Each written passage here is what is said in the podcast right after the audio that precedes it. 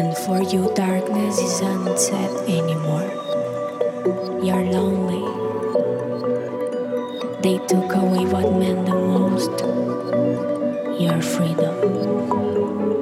In a room full of people, you're still by yourself.